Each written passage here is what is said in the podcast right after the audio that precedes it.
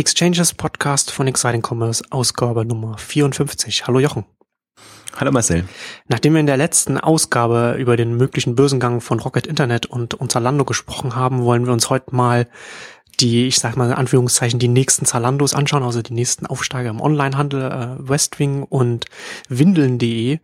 Und da fangen wir äh, zuerst mit Westwing an. Wir hatten ja Westwing auch gesehen jetzt auf der auf dem Rocket Internet auf der Pressekonferenz vor ein paar Tagen, einige Tage jetzt auch schon wieder her und haben und das ist ja ich und haben, haben uns auch mit den mit den Gründern unterhalten.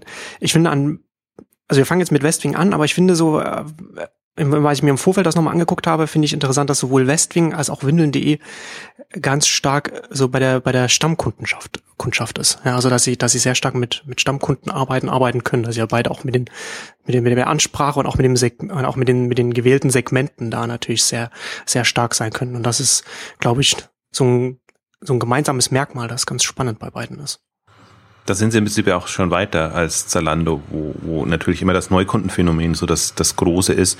Und das, das fasziniert mich auch. Also zwei Aspekte faszinieren mich eigentlich bei beiden Unternehmen. Und das ist genau diese, dieser Wechsel.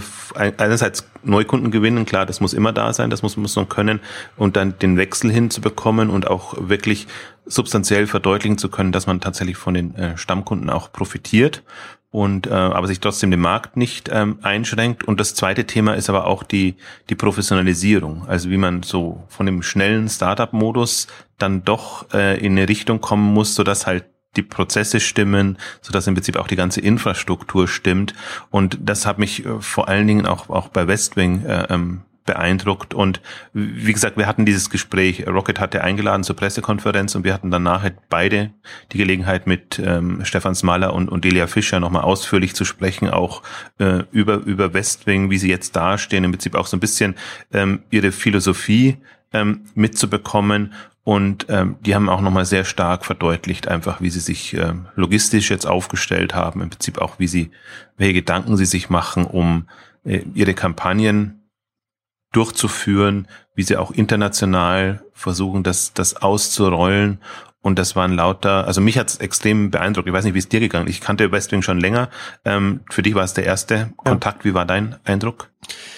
Ja, also ich fand das witzigerweise, es, es haben, haben ja einige äh, Rocket-Startups oder Startups, in die Rocket investiert hat, haben sich da vorgestellt und ist, da, da glaube ich, da ist der Eindruck bei uns beiden auch gleich so, dass es da ist Westwing äh, hat sich am interessantesten auch präsentiert, auch von den, von den, auch die Gründer sind, sind äh, da auch, auch sehr, auch sehr ja, so wie man sich Gründertypen halt vorstellt.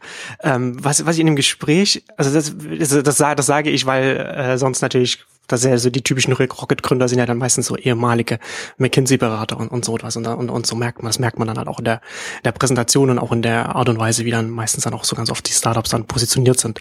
Und Westing ist da so an ganz vielen Ecken dann ein bisschen anders. Was ich ganz spannend fand bei dem Gespräch war, das hast du ja dann auch nochmal im Blog ja auch nochmal rausgehoben, äh, und als du dich auf die Pitch-Unterlagen bezogen hast, dass sie, dass sie sehr, dass sie sehr fokussiert sind, wie sie wie sie ihre Logistik aufgestellt haben und da sie sich da und dass sie da auch ganz offensichtlich sehr stolz darauf sind, wie weit sie da mittlerweile gekommen sind in den Logistikprozessen. Und was, und was, was da, was die Gründer da erzählt haben, das hat auch alles, also zumindest so von, von, von außen, was man da so sehen kann, so auch, auch Hand und Fuß. Und das finde ich ganz, finde ich ganz spannend, gerade weil sie auch sagen, dass sie auch Westwing ja auch in einem Markt äh, sind, was auch in den Pitch-Unterlagen dann auch nochmal steht, in dem sie der, der, der sehr von, von den, von den Zulieferern sehr fragmentiert ist. Also, dass es sehr, sehr regionale Unternehmen sind und dass sie dann dementsprechend dann auch mit einem, mit einer, mit einer dezentralen äh, Logistikstruktur dann auch arbeiten müssen. Das ist, ist glaube ich, auch speziell in dem Einrichtungsmarkt ein, natürlich komplett anders als jetzt im Modemarkt, mhm. wenn man als Shoppingclub wirklich auf bestehende Marken zurückgreifen kann. Und äh, was ich auch spannend fand, dass, dass sie natürlich, die, die verkaufen eigentlich nicht Produkte, sondern so, schon so, so Themen und Themenwelten. Also da geht es viel, viel stärker als jetzt bei üblichen Shoppingclubs auch in die Richtung, dass die Produkte zusammenpassen müssen. Die, die werden tendenziell dann eher gemeinsam ähm, präsentiert und das hat natürlich logistisch extreme Herausforderungen, was mir jetzt in dem Sinne vorher auch nicht so bewusst war. Also weil vor allen Dingen, weil die ähnliches Modell fahren wie die Shoppingclubs. Also dass sie erst quasi äh, bestellen lassen und, und dann ähm, bei den Lieferanten ordern, aber dann trotzdem die Herausforderung haben, die kommen unter Umständen zu unterschiedlichen Zeiten, die müssen dann entsprechend nochmal zusammengepackt werden, zum Teil müssen sie auch ähm, komplett nochmal bearbeitet werden, also das, das ist, ist in keinster Weise so, so leicht managbar, quasi in einem Schub rein und äh, dann je nach Adressliste in einem Schub auch wieder raus.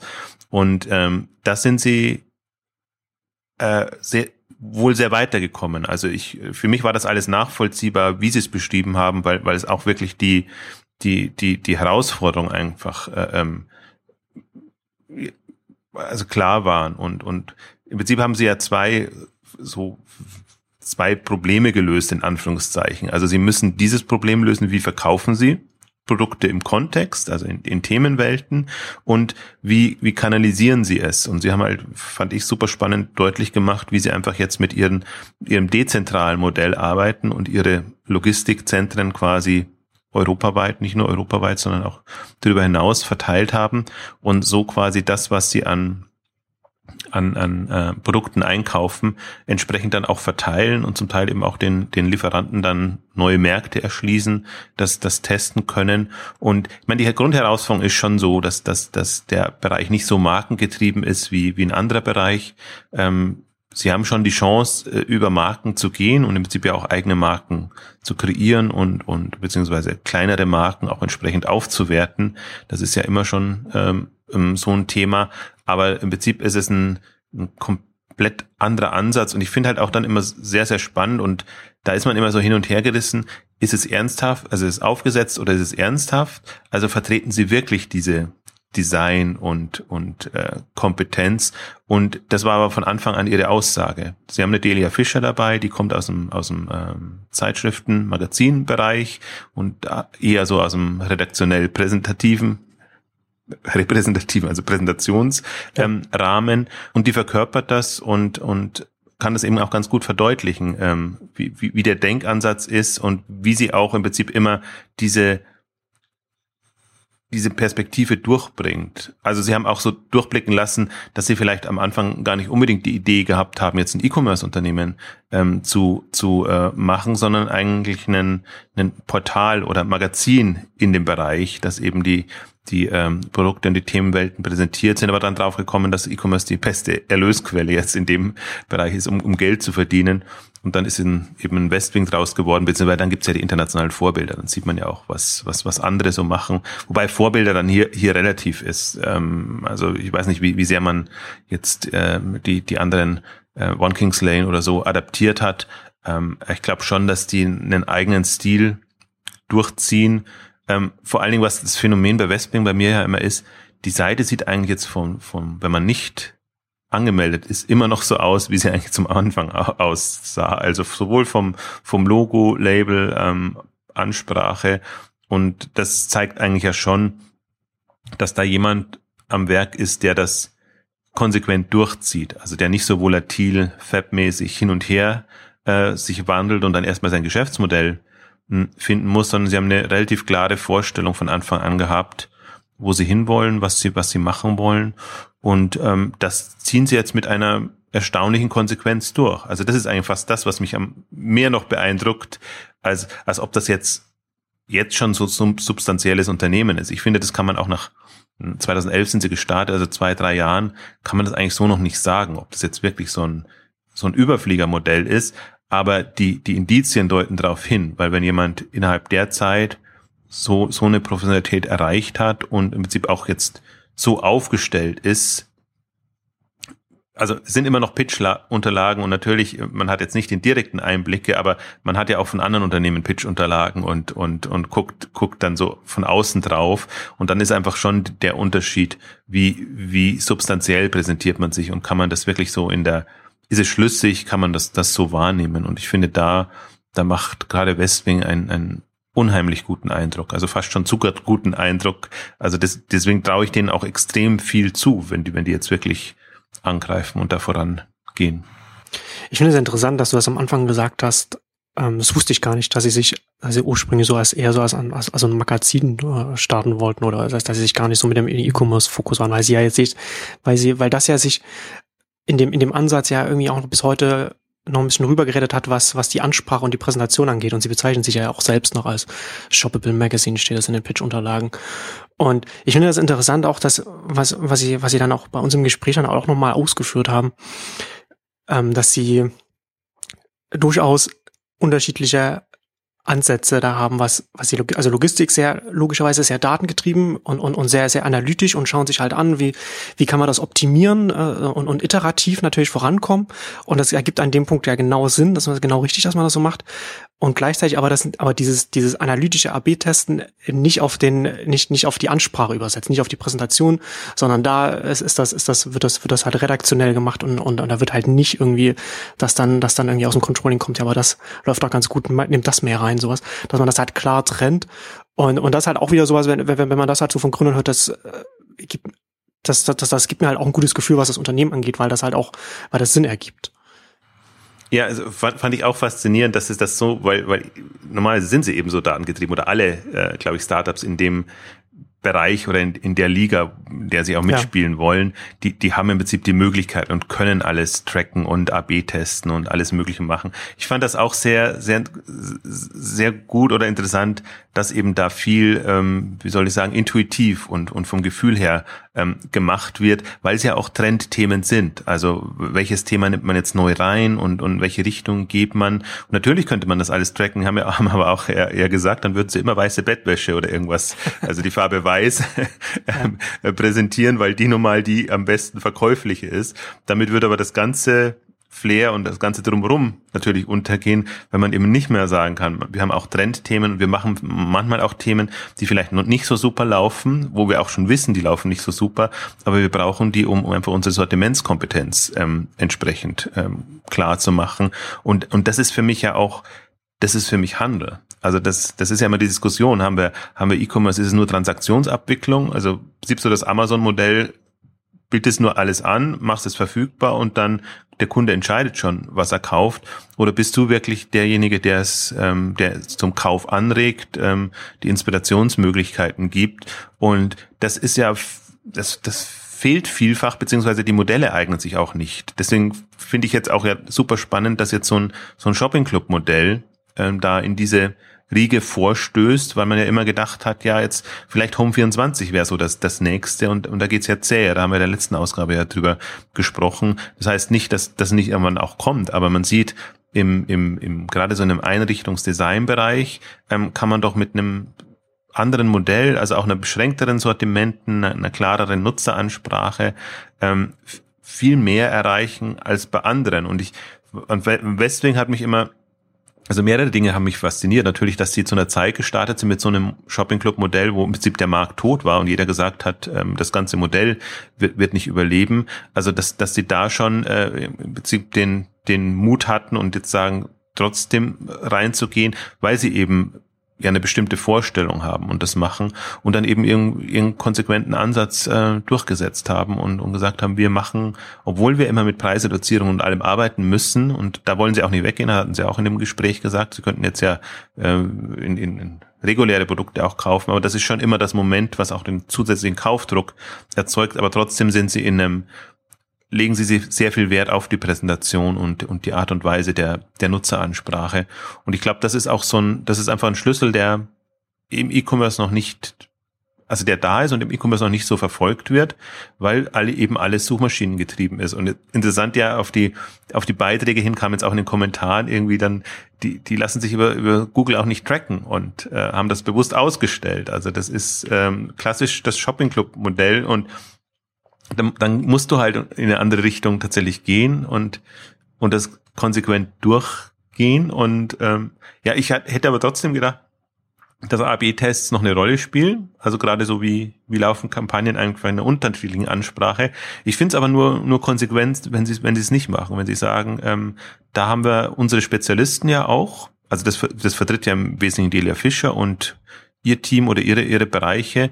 Und ähm, die Kompetenz bauen wir uns so auf und die ganzen Onliner Techies fluchen natürlich dann zum Teil, wenn sie sagen, äh, wir könnten euch das so schön tracken und, und, und, und euch das so schön vorbereiten und aufbereiten, aber man weiß genau, wohin das dann optimiert würde. Also das, das ist Das muss nicht zielführend sein und das, das geht eigentlich dem Anspruch, läuft dem Anspruch zuwider.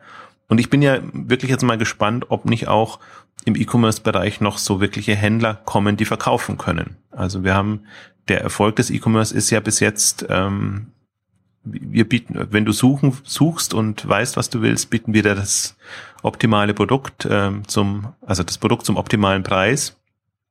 Ähm, das ist, äh, das ist E-Commerce Einsteiger-Level, sage ich jetzt mal. Also das, das ist für mich auch dieses ganze Lame-Commerce, was ich, wo ich, wo ich auch natürlich skeptisch bin, wie lange sich das trägt. Und es trägt sich nur, solange man halt in einer Konkurrenzsituation ist, so dass der Rest des Markt nicht, des Marktes nicht so machen kann.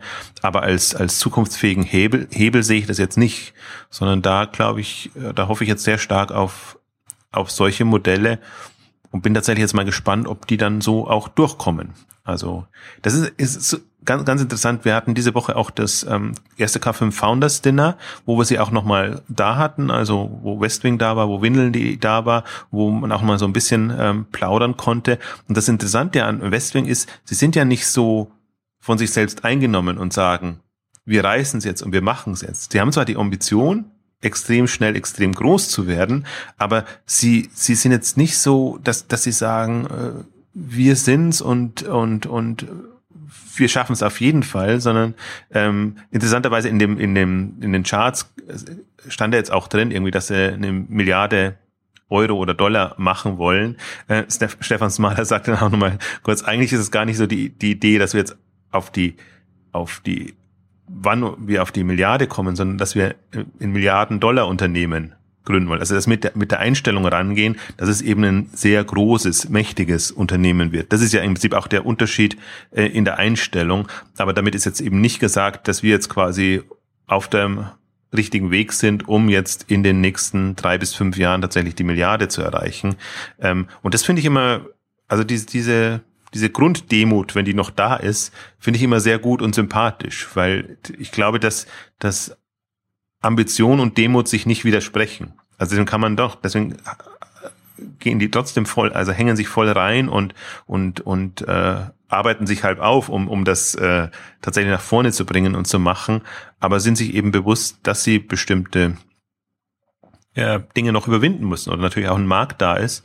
Ich glaube, die haben schon lange gehadert mit Fab.com, als das so eine äh, im Presse, Pressehype war und, und alle über Fab.com gesprochen haben und niemand über die anderen, die auch noch da sind, die eigentlich substanziell wahrscheinlich besser vorangekommen sind und ähm, haben sich ja da, also sind jetzt erst so ein bisschen öffentlichkeitswirksamer unterwegs, eben durch die Pressekonferenz oder durch überhaupt Infos, aber jetzt ja auf sympathische Art und Weise. Also wir hatten ja auch die eine Ausgabe zu, zu PR-Strategien gemacht und man kann ja immer übers Ziel hinaus schlagen und ähm, oder man kann eben versuchen, auf sich Aufmerksamkeit zu machen, aber im, im Rahmen der Möglichkeiten. Und ähm, gerade Westwing ist auch für mich so ein Vertreter. Ich würde sogar sagen, in bestimmten Punkten könnten sie ein bisschen sogar noch weiter voran und könnten sich in, in, der, in der Szene besser präsentieren und profilieren. Aber das sind ja dann auch mal die Unternehmen, die, die sagen, es hilft uns ja nichts in der E-Commerce-Startup-Szene, groß zu werden, sondern wir müssen ja in dem Möbel-Einrichten-Markt letztendlich erstmal wahrgenommen werden, so dass sie dann oftmals dann da eine Priorität setzen und da versuchen entsprechend voranzukommen. Also in dem ganzen Rundumkonstrukt finde ich das irgendwie super gut, super sympathisch und mich erinnert es tatsächlich an, an Zalando, die jetzt, wenn man mal die abstrahieren kann und, und die Sambas rausnimmt, und das ist ja kein Olli Samba Startup, sondern ein Alexander Samba Startup, wenn überhaupt, und auch da einfach sehr fokussiert auf die Sache. Die haben, die haben selber nicht die Welle gemacht. Also nicht so, dass sie jetzt äh, ähm, irgendwie in den Anfangsjahren über die PR-Strategie oder so äh, gekommen sind, sondern haben sich eigentlich sehr auf die auf die Arbeit konzentriert. Und in dem Zusammenhang fand ich nochmal auch auch interessant, ähm, dass ähm, Robert Genz war ja jetzt auf der Heuriger-Konferenz und hat erstmal so ein größeres öffentliches äh, Interview gegeben. Da hat man halt auch gemerkt, wie, wie zurückhaltend er eigentlich ist und wie er überhaupt keine Ambition hat, da auf die Bühne zu gehen und sich da groß selbst darzustellen und, und irgendwie auf einen Sockel zu heben, sondern eher andersrum, äh, reden liegt ihm nicht, hat er auch ganz klar offen gesagt, sondern er, er will die Dinge machen und die Hand nehmen und eher er sagt, was er alles machen will, macht das lieber. Und, und das ist im Prinzip so diese, diese Hands-on, äh, Philosophie, das unterschätzt man auch oft, weil es, ich finde, es gibt halt diese, es gibt diese eher Schaumschlägerfraktion und das ist jetzt gar nicht so unbedingt so, so bös gemeint, aber die halt selber für sich selber trommeln können. Das können auch gute Unternehmen sein, aber die halt eher so vertriebsorientiert arbeiten. Und es gibt die, die eigentlich sehr, sehr hands-on, also wo du halt wirklich das Gefühl hast, da sind in der Geschäftsführung als Gründer die Macher da. Und die musste eigentlich eher so immer pushen. Und jetzt pusht natürlich die PR und, und wahrscheinlich auch alle, die äh, Börsenambitionen haben, sagen, ja, ihr müsst jetzt aber mal raus und ihr müsst euch ähm, präsentieren und ein bisschen ein öffentlicheres äh, äh, Bild abgeben, so dass wir nicht immer nur durch die, durch irgendwelche Sachen, die schiefgehen und, und Presseberichte PR bekommen. Also, äh, und, und da erinnert es mich sehr stark dran. Also ich weiß, ich habe da ein anderes Bild von, von Zalando als vielleicht so mancher andere, aber ich sehe die wirklich aus, aus einer professionellen Grundeinstellung heraus sind die für mich groß geworden und nicht aus einer wir wollen jetzt die Welt erobern ähm, Attitüde. Und insofern ist, ist für mich da, also sowohl wenn ich Westwing mir angucke, als auch Windeln.de, sind die vom Typus her ähnlich. Also gerade Westwing ist, ist so eine, so ein wirklich eigenartiges Konstrukt. Das war jetzt, fand ich ganz interessant, als du das gesagt hast, weil im Prinzip ist es genauso ehemalige Berater, die äh, Westwing gegründet haben. Sie wirken aber witzigerweise nicht so. Also sie, den nimmt man viel eher ab. Entsprechen nicht alle dem Klischee dann. Nee, interessanter, interessanterweise nicht. Vielleicht liegt es aber auch daran, ähm, Stefan Smaler hat, hat vorher schon mal online oder war schon mal im Online-Bereich aktiv und hat, weiß gar nicht, ob er selber gegründet hat, aber zumindest im, äh, in den, zur Jahrtausendwende ähm, beteiligt, also beteiligt im Sinne von äh, äh, hat in dem Bereich gearbeitet, dass man da ein bisschen äh, äh, äh, bodenständiger ist und, und, und, und das Ganze anders angeht, als viele, die jetzt natürlich neu reinkommen und eigentlich mit ihrem ersten ähm, Startup da die Erfahrungen sammeln, natürlich woanders aufsetzen können, aber das ist eine, eine andere Herangehensweise und ich finde auch diese, ja, ich, ich finde diese zurückhaltende Art sympathischer, dass Ärgerliche dran ist immer nur, dass wir sie halt auch nicht, äh, dass sie nicht medial dann so präsent sind und dass sie ein bisschen immer untergehen und, und dass, dass diese, diese Unternehmen eigentlich gar keine Beachtung ähm, finden im Vergleich zu den in, in Berlin hoch gehypten ähm, Startups, die halt dann nach, nach ein paar Jahren dann auch entsprechend wieder verglüht sind. Also das hat man ja äh, jetzt sehr schön gesehen und ähm, das Sympathische an Berlin ist ja jetzt gerade, dass man jetzt eigentlich so in eine zweite Phase kommt, wo eigentlich auch die Hoffnung da sein kann, dass jetzt substanziellere ähm, Teams kommen, aber auch substanziellere Ideen. Ich habe auch gerade das Gefühl, also es mag jetzt vielleicht nicht so die, mögen vielleicht nicht die hippen Themen sein, aber vielleicht sind es ja deutsche Themen, also eher so unter der Haube und, und dass man so tatsächlich mit, mit Technologie, Analyse und, und, und, und diesen ganzen Themen vorankommt. Auch das wird dann wieder medial nicht so schön ausschlechtbar, ähm, ausschlachtbar sein. Ähm, aber das tut der ganzen Szene sehr gut, weil man natürlich dann auch einen, einen Typus von Gründer anzieht, ähm, die, die das wahrscheinlich sehr viel ähm, stärker verkörpern, worum es eigentlich geht. Also diese technologiegetriebene Gründerszene, die wir eigentlich ähm, brauchen und haben wollen. Also wir können aber gerne mal noch auch in Richtung ähm, windeln.de ja. ein, ein bisschen sprechen. Ich hatte das ja am Anfang ja schon angesprochen, ähm, dass dass das äh, äh, gleich beide vereint, dass sie, dass sie sehr stark Stammkunden haben und Stamm auf Stammkunden setzen können. Ich habe hier gerade auch nochmal die Zahlen auch nochmal rausgesucht, die ähneln sich ja auch sehr. Ähm, in Pitch-Unterlagen von Westwing steht Share of Orders from Repeat Customers äh, lag bei 72 Prozent im vierten Quartal 2013 und bei windeln.de, du hattest das hier auch jetzt im Mai, haben wir das auf Exciting Commerce gehabt, sagen sie, dass mehr als 70 Prozent der Bestellungen von den Stammkunden getätigt werden. Also ich finde das, wie gesagt, äh, sehr, sehr interessant. Und gerade auch Windeln.de ist ja natürlich auch was, was äh, der, das hatten wir ja auch auf der auf der K5 hat er auch der Gründer war, ich glaube auf der letzten war das, als er das erzählt hat, ähm, dass sie dass sie an Bestellungen ablesen können, wenn die, wenn, wenn ihre Kunden nach dem ersten Baby anfangen, an, an einem zweiten zu arbeiten, sage ich jetzt mal. Also das, ich finde, das, äh, dahinter liegt natürlich, wenn man dann, wenn, wenn man, wenn man da datengetrieben rangeht, kann man, kann man sehr gut dann auch irgendwann fest, so, so feststellen, okay, es, es gibt halt so, so, so, so einen Lebenszyklus für Kunden in dem, in dem Segment, wo man so abstimmen kann, okay, in, in, in der Zeit werden diese Produkte nachgefragt, da kann man da ein bisschen, da kann man da personalisieren und dann kann man dann und, und über den Zeitraum kann man das dann anpassen und da kann man, finde ich, relativ viel machen, um Stammkunden zu halten und wieder zurückzuholen und und und und damit den da damit arbeiten zu können.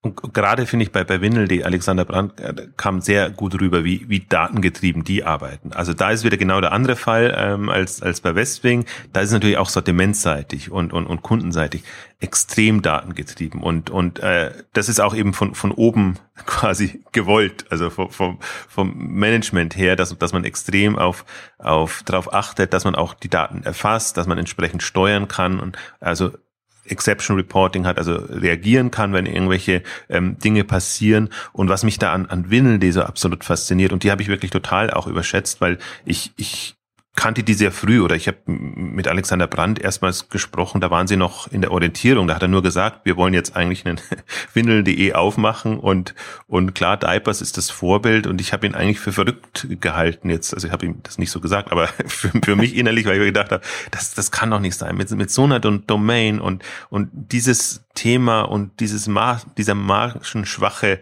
ähm, Markt, ähm, wie könnt ihr euch das antun und war da halt mit dieser Grundskepsis habe ich das auch ähm, beobachtet.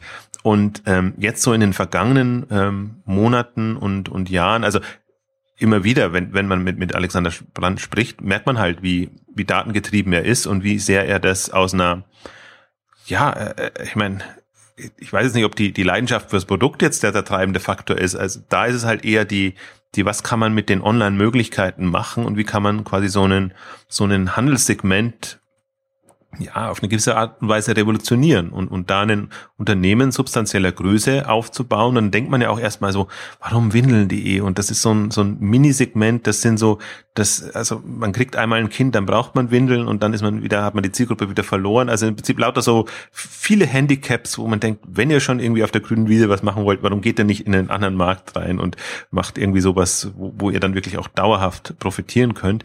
Aber was man halt dann gesehen hat und was mir halt den letzten vielleicht ähm, sechs, sieben Monaten dann tatsächlich aufgefallen ist, ähm, wie gut sie abschneiden in bestimmten Bewertungen. Kundenbewertungen, also Wahrnehmung, ähm, genau auch Bestellfrequenz und, und aus, aus unterschiedlichsten Richtungen. Also gar nicht nur jetzt eine, eine Umsatzdynamik, ähm, die sie natürlich schon immer äh, extrem kommuniziert haben, ähm, aber auch, auch genau diese, diese andere Wahrnehmung. Also wo du einfach genau weißt, das kann nicht nur suchmaschinengetrieben sein, dann würden sie solche Werte nicht, nicht hinbekommen, sondern das muss wirklich irgendwie, das muss den Nerv der Leute treffen und die Leute müssen das wirklich als relevante Einkaufsmöglichkeit ähm, für sich nutzen können. Und, und das sind so Indizien, wo ich mir immer dann denke, ja, jetzt, jetzt sind sie dann auf, wohl wirklich auf einem richtigen Weg und dann ist es nicht nur so ein aufgeblähtes äh, ähm, Unternehmen, wie man das häufig hat, weil das bekommt man ja durchaus leicht hin, wenn man genügend Geld hat und das entsprechend ähm, marketingseitig einsetzt. Und dann gab es jetzt, das habe ich noch gar nicht geblockt, aber das ist eigentlich mit der, die spannendste Info, die ich dann jetzt entdeckt habe, so im, sie waren auch im, im November auf der NOAA-Konferenz, die ja in London immer ist, für also so eine wirkliche ähm, Startup-Geldgeber-Konferenz, wo eigentlich alles aus Deutschland hinpilgert und wo sich Startups präsentieren. Die Unterlagen schönerweise auch äh, bei Slideshare verfügbar sind. Da gab es eben jetzt auch die, die Windeln.de äh, Präsent, äh, Präsentation, wo auch die Kohortenanalyse drin ist, äh, wo sie halt einfach auch nochmal sehr klar verdeutlichen, wie sich das auch entwickelt hat. Und die Sprünge, die da drin sind, sind für mich so das absolut äh, äh Faszinierende. Ich habe es ja mal kurz rausgesucht, aber sie haben zum Beispiel am, am Anfang ähm, kommen sie raus mit einem Customer Lifetime Value von 25 Euro bei Kundenakquisitionskosten von 18 Euro. Also das ist schon sehr knapp am Rande. Aber dann haben sie quasi im, im Jahres- oder Zweijahrestakt sich gesteigert. Von 25 Euro jetzt auf, auf 55 Euro. Und das Ziel ist 100 Euro ähm, Customer Lifetime Value zu haben im, im ähm, pro, pro Neukunden. Und dann ist das natürlich eine, eine, eine, eine Hausnummer. Also, aber was mich eben so fasziniert, ist die, die Taktung und die Schnelligkeit, wie sie das erreicht haben. Und, und zwar nicht nur durch Optimierung, sondern natürlich auch durch Sortimentserweiterung, dass man eben auch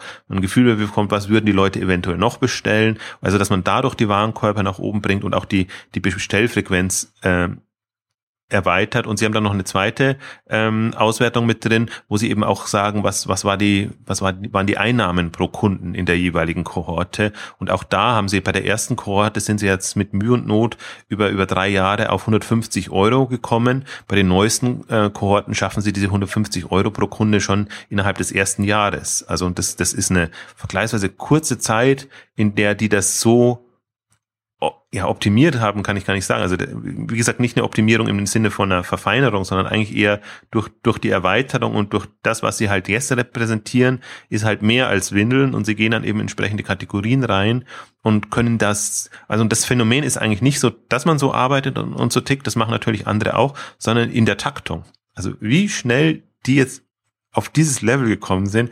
Als ich das Chart gesehen habe, habe ich mir gedacht, boah, das ist aber echt mal wenn ich okay, ich habe der Alex Brandt auch diese Woche dann gefragt, also wenn die Zahlen stimmen, wenn das so stimmt, wie es ist, dann ist es aber echt eine Leistung. Dann sagt er natürlich, ja klar, das sind schon die Zahlen, die wir, die wir also echte Zahlen und das ist auch die Botschaft, die wir rüberbringen möchten, dass wir eigentlich ähm, daran interessiert sind, ähm, möglichst schnell einfach da auch zu verdeutlichen, dass man damit Gewinn machen kann. Weil das ist wahrscheinlich das, das Grundvorurteil, das immer kommt in diesem ganzen äh, Babymarktbereich und vor allen Dingen im Windelnbereich kannst du eigentlich kein Geld verdienen. Also da, als ich das jetzt entdeckt habe, und das ist noch gar nicht so lange her, obwohl es ja schon seit, sicherlich seit Dezember online ist, da habe ich mir wirklich gedacht, also wenn, wenn die in diesem Tempo mit dieser Professionalität weitermachen, ähm, dann ist da wirklich ein Umsatzvolumen drinnen und dann sollten sie andere Gedanken machen, was, was sie dem entgegensetzen wollen.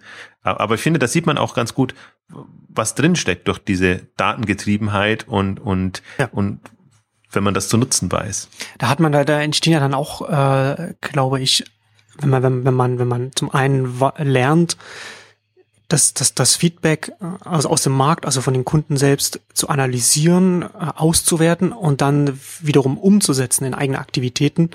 Wenn man, wenn man, wenn man das schafft, auch diese diesen Metaprozess quasi zu, zu perfektionieren, mit dem man dann, mit dem man dann wiederum das in, in, in äh, direkt in Geschäftsprozesse umsetzen kann, dass das auch nochmal so, dass das so, so Skaleneffekte natürlich dann auch für so ein Unternehmen hat, ne, dass das, dass man dann da immer weiter davon profitieren kann. Und das hatten ja auch, das hatten ja auch die, die, die äh, Westwing-Gründer da in unserem Gespräch ja auch gesagt, so dass, wenn man das erstmal gelernt hat, so und, und, und so etwas aufgesetzt hat, das muss dann erst einmal auch wieder wieder ein Konkurrent dann dann auch erstmal äh, da hinkommen, um dann mit einem wieder konkurrieren zu können. Ne? Das muss man dann, wer, wer auch immer dann mit dem Unternehmen, die, die müssen dann auch erstmal diese Lerneffekte haben und dann und dann da hinkommen. Das ist dann halt ganz oft alles auch nicht, was man irgendwo in einem in, in einem Lehrbuch nachlesen kann oder so, sage ich jetzt mal. Ähm, und darum geht's ja eigentlich auch, die Einstiegshürden sind ja das Thema. Also genau. Also deswegen finde ich auch immer so ein bisschen kurz gedacht, wenn man, wenn man die Geschäftsmodelle miteinander vergleicht und aber nicht berücksichtigt, was ist an Strukturen und an Einstiegshürden gelegt worden. Und das können, kann jetzt in, in der Professionalität der Strukturen sein, das kann aber dann auch in der, in der, in der Effizienz des Ganzen sein, ne? dass man sich halt, wenn man so datengetrieben arbeitet, sehr schnell auf einen Level äh, hangelt, ähm, wo, wo die Einstiegshürde dann sehr groß ist, weil das, das ist natürlich dann genau das Investment, das jemand anders hat, ähm, dass er es erstmal aufbauen muss und dass er einfach einen Umsatzlevel braucht, damit sich das rechnet, also trägt, weil oft, oftmals ist eben dann doch durch die Skaleneffekte, dass, dass Dinge ähm, günstiger werden und dass man die dann entsprechend angehen kann. Also das ist für mich auch, also bei beiden, aber das ist ja im Prinzip auch schon das Zalando-Phänomen gewesen von Anfang an, diese, diese Business Intelligent, was man nutzt und, und was man wirklich ähm, also viele haben ja die Daten und, und werten sie sicherlich aus, aber der, dass man daraus auch was ableitet und das so schnell ableitet, dass man sich da äh, ent entsprechend voranhangelt, ist absolut ähm, faszinierend und vor dem Hintergrund sehe ich das auch immer das nächste Zalando. Also es muss diese Mischung ähm, haben aus einer wirklichen äh, ähm, aus einem Marktsegment und dann eben auch aus einer aus einer Optimierungs also professionellen Verständnis von von Zahlen und und, und einer Herangehensweise und ich glaube das ist hat das ist man kann jetzt so den Beraterbereich dann ähm, kritisieren oder dass jetzt eben im Prinzip branchenfremde Gründer kommen, also jetzt nicht so diese klassische Kaufmanns-Händler-Denke nur haben, aber das ist genau diese Qualität, die die jetzt in den Handel reinbringen. Und so kann man ja auch in Amazon sehen, wenn Jeff Bezos da als, als Informatiker und irgendwie äh, äh extrem technikgetriebener ähm, Mensch kommt, dann kommt er mit einer anderen Einstellung und, und hat halt nicht so die Leidenschaft fürs Produktsortiment und für den Handel. Und ich finde, das sieht man, das sieht man bei Zalando extrem. Das hat natürlich so, so ein Florian Heinemann immer repräsentiert, der als, als datengetriebener Mensch dann die ganzen Marketing-Geschichten ähm, optimiert hat. Aber ich glaube, das, das, das sagen Sie jetzt auch als eine, eine Ihrer Säulen, ist ja auch Prozess der Technologie, da voranzukommen. Ich glaube, das kann man weiterdenken, auch in, in Logistik rein. Ähm, und das sieht man extrem, also ich finde, am extremsten sieht man es jetzt tatsächlich bei, bei windeln.de, weil das ist so, das ist auch, also wenn man sich mal das erzählen lässt, und das erzählt er ja auch öffentlich, also wie schlank das Unternehmen aufgestellt ist von Einkauf, allen Unternehmen, die können auch nicht damit punkten, dass sie jetzt übermäßig viele Leute haben, wie, wie es zum Teil auch andere machen in, in dem Bereich, sondern die sind für das, was sie jetzt an Umsatzlevel und überhaupt an, an Durchsatz erreicht haben, noch extrem schlank aufgestellt. Und wenn man dann eben diese Zahlen sieht, und da vor dem Hintergrund beeindruckt es mich noch viel, viel mehr, weil ich mir dann denke, also nicht nur die, also die, die, die Zahlen sind eindrucksvoll und, und in der, in der Schnelligkeit, in der die besser werden, sondern du musst es ja auch umsetzen. Du musst, musst ja auch das Ganze im, im, im, Lager, im Verkauf, in den Kampagnen oder was auch immer, musst du das auch entsprechend machen. Ne? Und das, das, meint, das meinte ich ja mit diesem, wenn man diesen Metaprozess quasi so, so perfektioniert wie sie das anscheinend haben oder, oder zumindest selbst so hinbekommen haben. Das ist, äh, ist ein enormer Vorteil für das Unternehmen, wenn sie die, nicht nur die Daten richtig auswerten können, sondern es dann auch noch schnell schaffen, das dann in, in Resultate umzusetzen. Das ist dann schon sehr bemerkenswert. Also was zum Beispiel, also so ein paar Insights vielleicht, ähm, was, was ich spannend fand, also Windeldee war auch wieder so ein, so ein Fall, fast so wie Zalando mit Magento begonnen, aber natürlich so einem viel, viel späteren Zeitpunkt. Und irgendwann äh, war es eben nicht mehr Magento, sondern hat man alles so aufgebohrt, dass es äh, quasi der, äh, ja, der, der, der idealen, optimalen Lösung entspricht. Also irgendwann haben sie auch dann interne Ressourcen aufgebaut, haben dann ihre, ihre Systeme, Technologie entsprechend umgebaut. Ich weiß gar nicht, ob sie das jetzt schon abgeschlossen haben, ähm, aber im, im Prinzip ähm, ist, ist, merkst du dann auch, man startet mal mit einer Lösung und eigentlich jetzt, wenn man es im Rückschau natürlich betrachtet, Anfang haben sie miserabel gestartet. Ne? Also wenn man jetzt sieht, was, was da drin ist an, an Potenzial, kann man sagen, boah, das war, also das, das sind ja im Vergleich Kennzahlen, das ist ja ganz, ganz schlimm. Aber sie haben halt gestartet, sie sind mit Volldampf irgendwie rein, haben dann auch ihre Kampagnen und alles getestet, haben natürlich dann wahrscheinlich die falschen Kunden angezogen und dann, dann ging nichts oder waren, waren einfach noch nicht so bereit vom, Sortiment und, und dann ist es auch irgendwie nachvollziehbar und aber dann geht's voran und, und dann kann man auch irgendwann die Entscheidungen treffen, was braucht man denn für Strukturen und,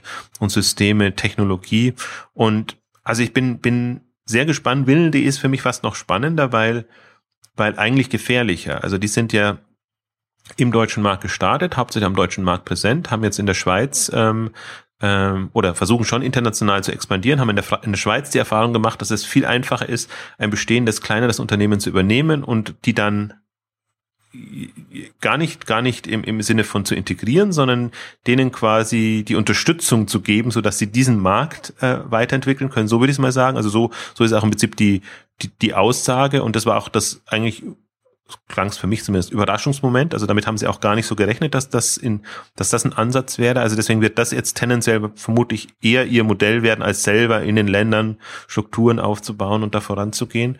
Ähm, also insofern, da haben sie auch nochmal dann ihr eigenes Modell, wie ohnehin. Also keines dieser Unternehmen ist vergleichbar. Das ist das Faszinierende. Die haben sich alle vielleicht mit einer ähnlichen Einstellung, einem ähnlichen Thema gestartet, dann in ihre Richtung hin bewegt. Und das macht es auch so gefährlich jetzt aus der Marktsicht oder, oder so schwierig. Sie, man kann sie nicht nachahmen. Also man könnte sie schon nachahmen, aber man, man ahmt sie dann aus einer falschen Motivation heraus und achtet wahrscheinlich auf die falschen Dinge, weil es kommt ja aus einer, aus einer Erfahrung heraus, aus, aus einem Kern heraus und, und sie können einfach extrem schnell wachsen. Und das finde ich das, da bin ich jetzt gespannt bei Windel.de und das ist wirklich jetzt auch so eine so Gedanken, die für mich jetzt erstmal so in den letzten paar Monaten gekommen sind, weil vorher habe ich wirklich gedacht, ach, solche Unternehmen brauchen einfach fünf Jahre und dann kann man sich erst Gedanken machen, was wird daraus. Also sowohl in, in, in Richtung Exit, aber ähm, wenn, wenn ich das jetzt sehe, was, was die an, an den Tag legen, könnte ich auch verstehen, wenn die jetzt gar nicht, nicht an Exit denken und dann sagen, okay, dann jetzt kommen wir vielleicht so, ich glaube, das sind Nachfragewerte auf 100 Millionen hin, dann, dann haben wir die Option auf 500 zu kommen und dann sind wir halt wirklich eine Macht, auch im, im, in diesem ganzen Kontext Rossmann, äh, D&M, wie, wie sie, oder DM, wie sie alle heißen, die sind zwar leicht in anderen Märkten drinnen, aber es schließt ja nichts aus, die Frage wird ja jetzt sein für, Diap äh, für Diapers, sage ich schon, für Windel.de, ob sie wie Diapers in, in unterschiedliche Kategorien reingehen. Ähm, also wie, wie stark sie an der Produktkategorie bleiben oder wie sehr sie sich an der Zielgruppe orientieren. Kann ja sein, dass, dass sie dann sagen, okay, wir haben jetzt quasi Frauen und Mütter gewordene Frauen als, als Zielgruppe, dann sind sie eigentlich so in einem, in einem Limango-Bereich drin, aber sie haben ja ihre Windelbar als, als Shopping-Club, was ihnen, glaube ich, auch nochmal geholfen hat, da ähm, Bestellfrequenz hinzubekommen. Und das ist jetzt alles, also die, die Optionen, wenn man das jetzt mal durchdenkt, sind natürlich jetzt da. Sie haben, sie haben ein Level, was, was, was, was schon mal eindrucksvoll ist, also wo man jetzt nicht mehr so also wo man wirklich schon von Skaleneffekten profitieren kann und kann sich jetzt am Markt strategisch orientieren. Und das, das kommt eigentlich für mich am besten raus. Sie sind extrem strategisch getrieben auch. Also, also wie ich am Anfang ja meinte, also würde man sich unbedingt einen Windeln Thema raussuchen, wenn man da gründen möchte und dann vielleicht die 40 auch schon überschritten hat oder fast gar nicht, ob ich jetzt un unrecht tue oder knapp äh, Ende 30, auf jeden Fall schon jetzt nicht aus, aus der Mitte 20, Anfang 30 äh, Gründergeneration. Also muss es ja einem irgendwie wert sein, da muss ja irgendwas rausziehen. Und ich glaube, neben der, der operativen Exzellent, wenn man jetzt so ein Buzzword nutzen will, auch die strategische Komponente darf man nicht unterschätzen. Und die sind halt jetzt, also die, die knacken aus meiner Sicht so einen Markt oder sind dabei, so, so einen Markt zu knacken und sind eigentlich, ha, sie sind, also wenn, wenn da jetzt noch niemand nacheifern wollte, extrem schwer. Also sind fast schon über den Berg, was, was bestimmte Themen angeht und, und können da jetzt aus einer sehr hm, selbstbewussten Situation heraus überlegen, was sie machen was sie, was sie werden wollen. Deswegen bin ich da jetzt auch gespannt. Das ist ja, wir, wir haben ja die Beisp zwei Beispiele jetzt genommen. Westwing noch innerhalb von Rocket als das nächste Zalando und, und Windel.de im Prinzip außerhalb von Rocket ähm, als das nächste Zalando im, im, im Modus. Und das, das Schöne an Rocket ist ja, die schaffen es dann ja auch, das Geld zu bekommen und, und, und irgendwie genau, die, die haben diesen, diesen Pitch-Prozess drinnen, alle, die so auf in freier Wildbahn ähm, das machen müssen, tun sich sehr, sehr viel schwerer, das in dem Modus hinzubekommen. Aber die Frage wäre jetzt eben, also wenn solche Unternehmen, und sei es jetzt Westwing oder Windel, die, wenn die jetzt wirklich nochmal im amerikanischen Modus extrem viel Geld bekommen, so dass man sagt, wir glauben an euch, ihr könnt irgendwie eine Milliardenunternehmen werden und jetzt zeigt's mal, ähm, was, was da drin steckt in dem Markt. Also dann, dann ist das, das, das absolut äh, ein absolutes Phänomen und ich bin ich jetzt mal gespannt drauf. Und das ist eigentlich auch das, was mich jetzt so so begeistert oder auch äh, ähm, überrascht hat, beide beide Richtungen, weil man ja immer so denkt, so Zalando wäre eigentlich die große Ausnahme. Und also jetzt als deutsches Unternehmen irgendwie gegen oder neben dem Amazon nochmal wirklich einen Markt äh, ähm, anzugehen, ähm, denkt man ja immer eigentlich, das ist immer so die, oder ich kam neulich erst auf, auf einem Panel, glaube ich, be bekam ich den Vorwurf. Seit fünf Jahren höre ich jetzt immer so Zalando, Zalando und es gibt irgendwie nur Zalando und die machen trotzdem Verlust und alles. Und wo, wo ich dann immer so äh, ähm, mit mir ringe, weil ich eben dann sage, oh ja, es gibt eben auch noch Westwings und es gibt Windel.de und es gibt einfach jetzt ähm, ein paar sehr professionell geführte Unternehmen, denen man das zutrauen kann. Die sind jetzt, die haben halt noch nicht die fünf Jahre erreicht sind jetzt zwei, drei, vier Jahre zum Teil alt, ähm, aber die, wenn du die Einstellung siehst und, und im Prinzip was da und dir und so eine Vorstellungskraft hast, was da möglich wäre, ähm, dann ist vielleicht der, der deutsche Markt doch noch nicht verloren. Also das ist ja im Prinzip so meine, meine Grundsorge immer, dass müssen es wirklich die ganzen Amazons, Ebays und, und alles, was da noch so kommen mag, ähm, sein, die den, die den deutschen Markt quasi im im Griff haben, weil die Metros, die Ottos und andere einfach nicht, nicht zu Potte kommen und nicht wirklich mit dem Engagement ähm, reingehen, das notwendig wäre.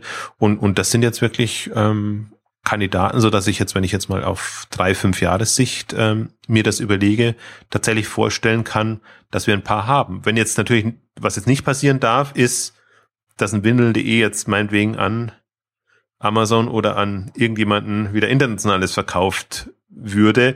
Also das ist für mich jetzt so die, die, die große Frage auch, wie, wie geht man damit um? Auch mit Zalando. Also Zalando hat ja so, ist ja so schön über die Hürden gekommen und wenn die jetzt an die Börse gehen, dann werden sie trotzdem unabhängig. Ich glaube nicht, dass da noch die Gefahr ist, dass ein Amazon oder jemand Internationales übernimmt.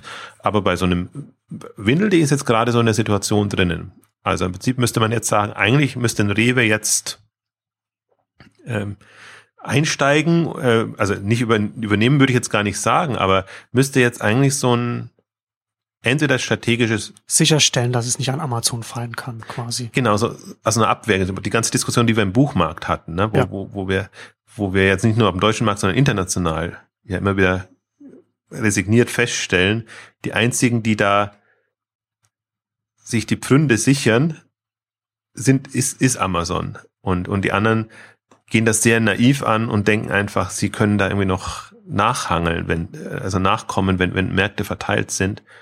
Also sehe ich auch so. Also das wäre für mich jetzt eigentlich so Rewe, Metro und, und im Prinzip die, die Großen wären Kandidaten. Also wenn man jetzt in Richtung Exit denkt oder, oder strategische Beteiligung oder so, dass man es halt sicherstellt, so wie du wie du sagst. Ähm, oder die Gründer denken groß und sagen, gut, ich äh, möchte jetzt halt noch nicht, nicht spätestens in zwei, drei Jahren raus, sondern ich kann mir jetzt vorstellen, das ist jetzt so bisschen mein Lebenswerk auch mit. Und dann, ähm, wenn, wenn die das auf zehn Jahre anlegen, ähm, kann man, warum soll da jetzt nicht ein eigenständiges Unternehmen entstehen? Ich, ich, die, im Prinzip diese die Übernahmegedanken sind für mich immer, immer aus der Sorge heraus und aus diesen eher bitteren Erfahrungen, weil wenn man schon mal so Kandidaten hat, für mich, das war ja diese, diese. Man beobachtet, man begleitet halt so verheißungsvolle Startups und, und ist dann immer so ein, äh, enttäuscht, wenn man das, wenn man als, als Betrachter, wenn man dann sieht, wenn das dann doch wieder von, von einem Amazon oder von einem, von einem Google oder so geschluckt wird und, und dann, und dann sieht man, wie es dann so langsam als Abteilung in, in, in so einem Konzern dann ein bisschen, also, also sein Potenzial verliert. Muss ich nur, ich hatte ja diese, diese Frustphase, als wirklich dann Brands for Friends bei VIP, Amiando und wie sie alle hießen, also eigentlich alles so ähm, hoffnungsvolle äh, ähm, Unternehmungen auch, auch aus, aus Deutschland heraus, als die dann alle irgendwo aufgingen und Amiando gibt's heute nicht mehr, ist jetzt Xing Events, ein, ein Brands for Friends ähm, ist irgendwo, aber hat jetzt auch keine, keine marktprägende Bedeutung bei, bei eBay. Ähm, bei VIP war noch ein bisschen ein anderer Fall, aber ähm, wir hatten ja schon mal so eine Welle, wo man im Prinzip äh, Hoffnung haben könnte. Es waren nie viele, also es war immer maximal eine Handvoll von Unternehmen, wo man überhaupt sagen könnte, das Team ist irgendwie gut, die sind ambitioniert unterwegs, wenn die entsprechende Unterstützung bekämen, sei es mit Kapital oder sei es mit, mit strategischen Partnern, dann, dann wären das ähm, Kandidaten, um, um das zu machen. Und das ist äh, also in, in, beim ersten Mal eben schon total schiefgegangen. Also diese ganze Welle, ähm, die, die wir da ähm, ja im Prinzip, äh, was war jetzt so Ende der Nullerjahre äh, gekommen ist, also 2007, 8, 9. Ähm, das ist alles, da ist im E-Commerce nichts davon geblieben, ähm, außer Zalando. Also das, das nehme ich jetzt mal immer raus, aber dann hat man wirklich so diese, diese ultimative einzelne Ausnahme.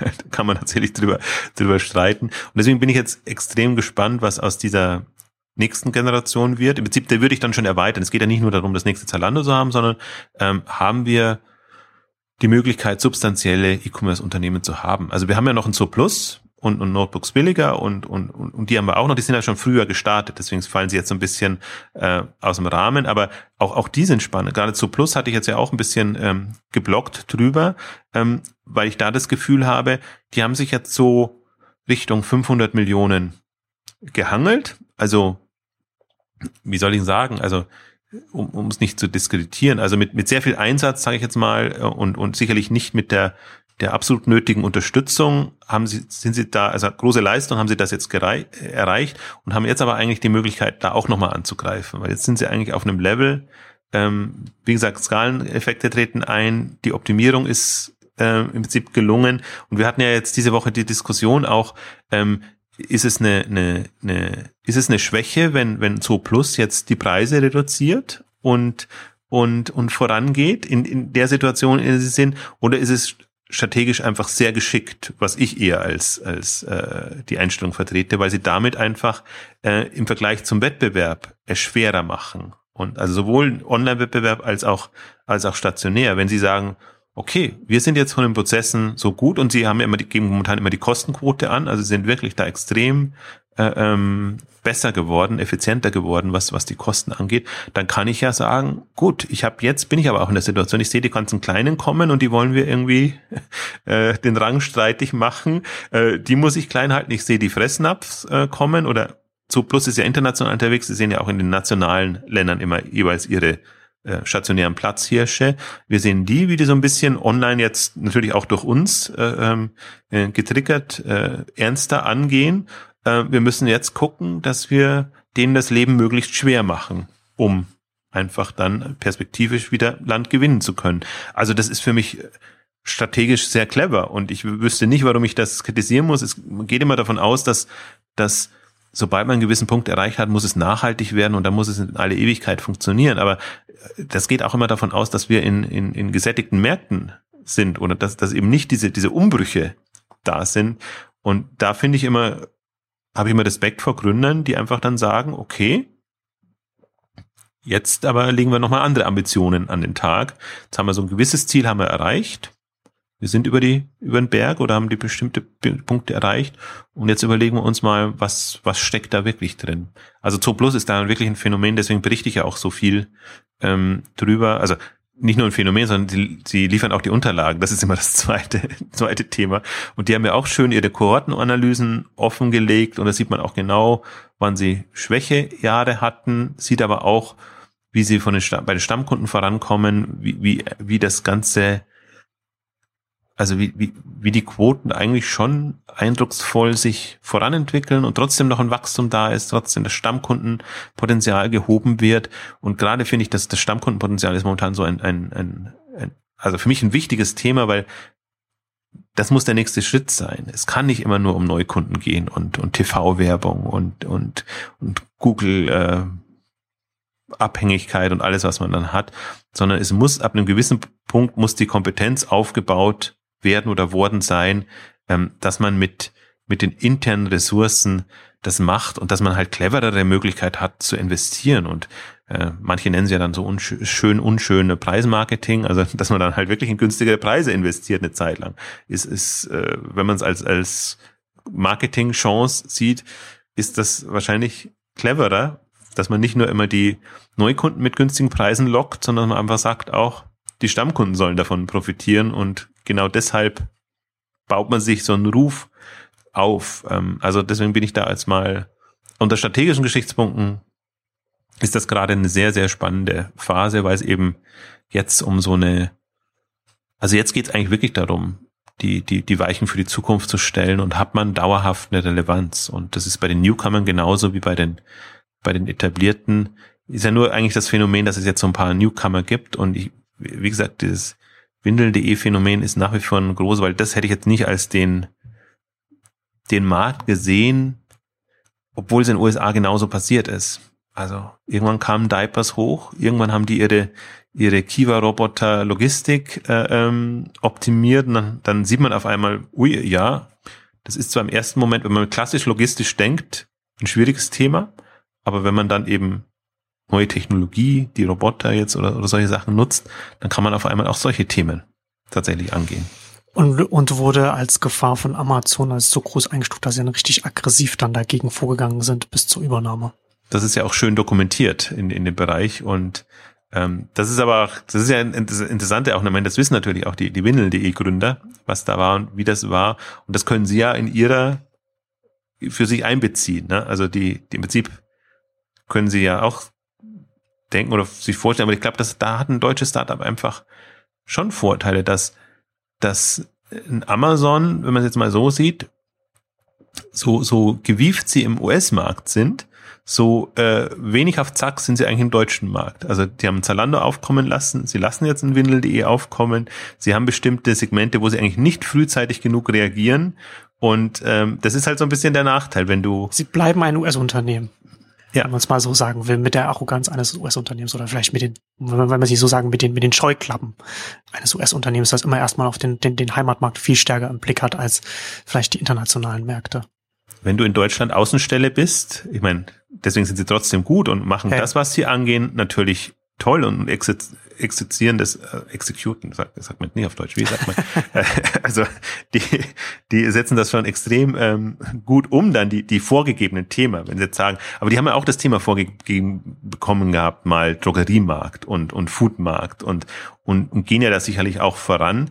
Ähm, aber wenn du halt, und, und das ist für mich eigentlich das, das, das positive Signal, wenn du, wenn du so ein, so ein schneller Player bist wie Windel.de, kommst du dann trotzdem oder zeigt Windel.de, dass du auf der grünen Wiese doch schneller vorankommen kannst als Amazon mit ihrem, also für dieses halt Teil, also die Leute können das halt mitbestellen und, und sie testen da bestimmte Geschichten, also bestimmte Modelle, um, aber für dieses halt jetzt nicht ein essentielles Geschäftsfeld, das, das autark funktionieren muss.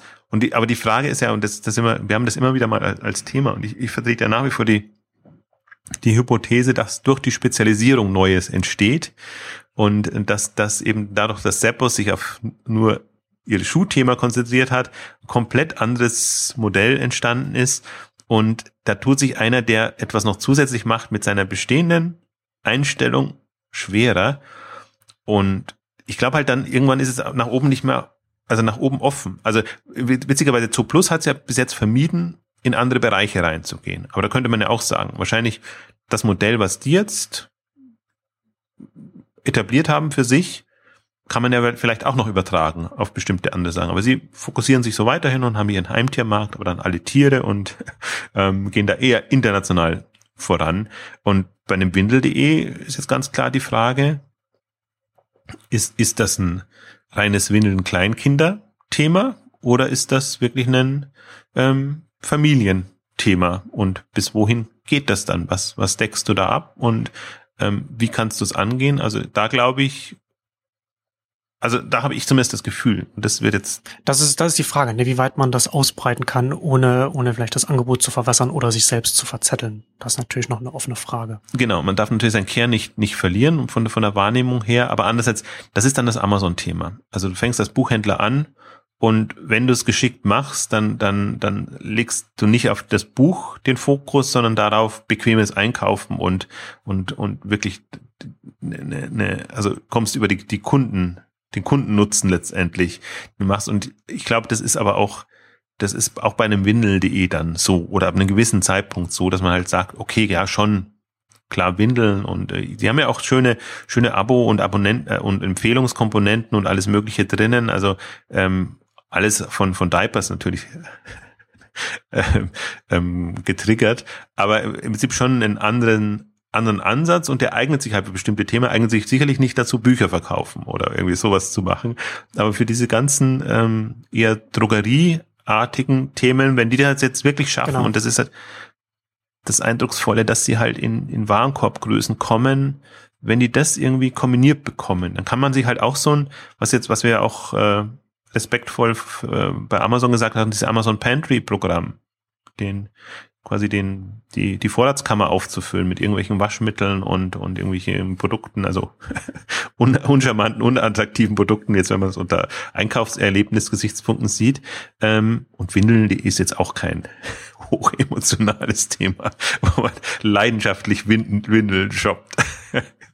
also insofern. Das kann ich, kann ich aus, aus Erfahrung bestätigen wollte ich gerade sagen, wie das, wie, ob du da schon eine Grundleidenschaft jetzt entwickelt hast. In, in nee, das ist noch nicht. Wir müssen, wir müssen heute noch welche kaufen, weil es jetzt gerade wieder alle sind. Das ist dann immer sowas das dann damit reinkommt. Aber ich, ich finde das, also ich finde das halt, weil du das ja auch gerade angesprochen hast, so zum Abschluss her nochmal, würde ich das nochmal so in den Raum werfen, finde ich das halt auch wirklich interessant, dass man, wenn man jetzt so ein Windeln.de nimmt ne, und das online groß wird, und es geht jetzt erstmal so in dem, fängt mit dem Babysegment an und, und, und, und, und weitet sich dann vielleicht aus, was das alles, was, was so rund um Familien, was wir jetzt gerade schon angesprochen haben, deckt das sehr erfolgreich gut ab es stellt sich darauf ein, wie Kunde und Produkt miteinander, wie das, wie das funktioniert, also jetzt mit, mit, mit Abos und wieder eine Personalisierung und so weiter.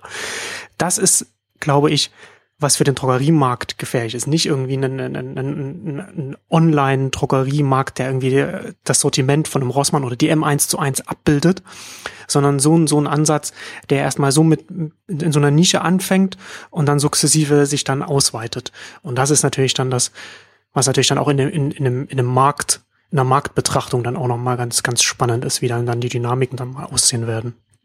Das ist im ersten Moment nicht auf dem Radar, weil man sagt, die, genau. meine Güte, Windeln verkaufen wir zwar auch, aber was, was muss uns interessieren? Aber die kommen dann so quer rein und, und ab einer gewissen Größenordnung muss man halt wirklich, äh, ja, da, da ist man fast schon verloren. Also außer man hat irgendwie andere, kann auf andere Kernkompetenzen zurückgreifen und das dann trotzdem zu machen. Ich sehe es genauso. Also das, das ist diese, diese Fokussierung auf, auf Produktkategorien, die macht es nicht einfacher. Also wer hätte gedacht, dass Zalando ein Modeplayer wird? Irgendwann mal. Also hätten sie selber wahrscheinlich nicht gedacht, dass, dass, dass, dass, dass das ihre Richtung mal ist. Und, und oder Notebooks billiger in, in alle anderen Kategorien auch mit, mit reingeht. Also das hätte man schon anders genannt. Das ist im Prinzip auch so Notebooks billiger und Windel.de ja. so dasselbe Beispiel. ähm, ja, und, und das, aber das wird es ja letztendlich auch ausmachen. Und, und das finde ich auch immer wieder das Irritierende. Also diese, diese Scheuklappen. Ähm, Sicht in den bestehenden Märkten. Ich hatte diese Woche auch ähm, bei anderer Gelegenheit auch wieder diese Diskussion, ähm, wie läuft der Austausch innerhalb des Handels? Der läuft immer branchenspezifisch, so dass man sich mit den eigenen Leidensgenossen tendenziell da weiß, man Rossmann, DM und, und uh, Schlecker vielleicht früher noch, ähm, die, die, die wissen im Marktsegment und können da sehr genau von Lieferanten bis zu anderen äh, Dienstleistern, Partnern ähm, sich ein Urteil bilden, aber geht man schon in, muss nur ein angrenzendes äh, äh, Produktbereich sein oder ein anderes Thema. Ich glaube nicht, dass ein, dass ein Rossmann sich mit dem, meinetwegen Spielwarenmarkt zum Beispiel be befasst hat, obwohl sicherlich die, die Zielgruppen jetzt nicht so weit voneinander entfernt sind, wenn man jetzt mal so an Mütter ähm, denkt. Und, und, und, und dieser, dieser horizontale Austausch findet kaum statt und und aber da passiert es letztendlich, weil die anderen kommen quer rein und, und die kommen genau. dann über die Zielgruppe rein. Und ähm, ja, sicherlich ein Thema, was wir intensiv noch beobachten werden. Und das ist ja eigentlich das Motivierende jetzt ja gerade dran, wenn man aber sieht, jetzt sind so ein paar Player da, kann man für den Einrichtungsmarkt jetzt mit Westwing verfolgen, kann man mit Windel.de machen und bei den etablierteren, wie gesagt, Zoo Plus für den Heimtiermarkt ist für mich auch so ein Kandidat. Die sind aber darüber hinaus, das würde ich jetzt nicht als das nächste Zalando äh, bezeichnen, aber was, was, was auch die gerade machen, äh, oder gerade was sie in den letzten drei Jahren bewegt haben, wo ja davor wirklich, also man hat ja mitbekommen, irgendwie Logistikprobleme und alles Mögliche. Also das ist im Prinzip aus so einem schnell wachsenden Unternehmen, irgendwann bist du an einem Punkt, da geht's nicht mehr so und da machst du dir grundsätzliche Gedanken, wie du es dann weitermachen, also wie du dein Plateau oder ein Level erreichst und von dem aus du dann den nächsten Schritt machen kannst. Und in dieser Umorientierungsphase wird es natürlich dann turbulent. Dann wirkt es natürlich immer erstmal so, oh, jetzt haben sie es gar nicht mehr im Griff und jetzt geht das vielleicht den Bach runter, wie wir ja schon immer alle gesagt haben.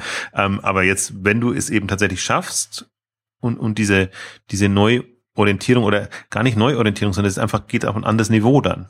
Du bist in einem anderen Modus unterwegs, als du dann unterwegs sein musst. Und, und gerade zu Plus, äh, wie gesagt, wir hatten das Founders Dinner, ähm, Cornelius Patt hat, hat auch gesagt, ähm, ähm, dass einfach jetzt auf allen Ebenen das passiert ist und auch das Management ist einfach jetzt anders da. Er ist noch da, aber im Prinzip das ganze Management drumherum ist einfach jetzt ähm, dazu da, eine Wachstumsphase zu gestalten. Sie haben sich Finanz-CFO ähm, jetzt geholt, vormals von Douglas, aus der Douglas-Gruppe und Leute einfach, die auch schon in einem, in einem anderen Kontext ähm, aktiv waren. Und dann kann man sich vorstellen, also das ist, finde ich mal interessant. Man kann sowohl als Schwäche auslegen, wenn irgendwie alles zerfällt und irgendwie neue Leute reinkommen, kann man denken, oh, jetzt geht irgendwie alles äh, den Bach runter. Oder wenn es eben geschickt gemacht ist, ist das eigentlich die Grundlage für die nächsten Themen. Und, und das ist natürlich aus, von außen immer schwer einzuschätzen. Ich finde, bei Zo Plus kann man es eigentlich schon ganz gut jetzt ähm, sehen. Also da hätte ich noch, da hätte ich mit das beste Gefühl, ähm, vor allem auch, weil ich die Kontinuität durch den Gründer gewährleistet ist. Und dann ist es nicht immer so ein, so ein Zickzack hin und her, sondern ich glaube, dann ist das schon aus einer, aus einem Bewusstsein heraus, ich muss das Unternehmen dauerhaft in eine Richtung, also in, in nicht immer in dieselbe, aber in eine Richtung nach vorn ähm, führen. Ähm, deswegen ist das für mich momentan auch eine der faszinierendsten hm, Geschichten im deutschen E-Commerce-Markt, wenn man sicherlich auch nochmal an der einen oder anderen Stelle eingehen können drauf. Auf jeden Fall. Und da kommen wir jetzt dann heute zum Ende unserer Ausgabe über Westwing Windeln, die große WWW-Ausgabe, äh, die wir ja auch auf jeden Fall alle auch weiter äh, Blick behalten werden und glaube ich auch noch öfter noch hier in den Exchanges nochmal äh, analysieren werden und, und auf jeden Fall begleiten werden, wie sie sich weiterentwickeln werden und ob sie wirklich zu dem werden, was wir in ihnen sehen oder was aus ihnen dann wird. Ja, vielen Dank fürs Zuhören und würde ich sagen, bis zum nächsten Mal. Tschüss. Tschüss.